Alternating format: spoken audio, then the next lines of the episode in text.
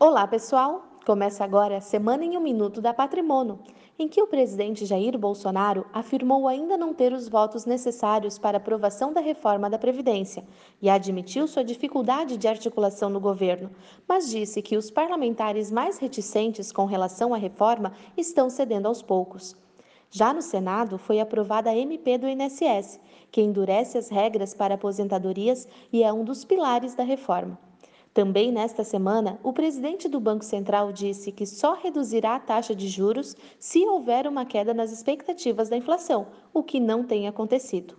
Lá fora, porém, o cenário é inverso, pois o presidente do Federal Reserve, o Banco Central norte-americano, disse estar pronto para baixar a taxa de juros no país em meio à guerra comercial com a China Após as altas recentes, os Estados Unidos possuem uma inflação na casa de 2% e taxa de juros em 2,25%.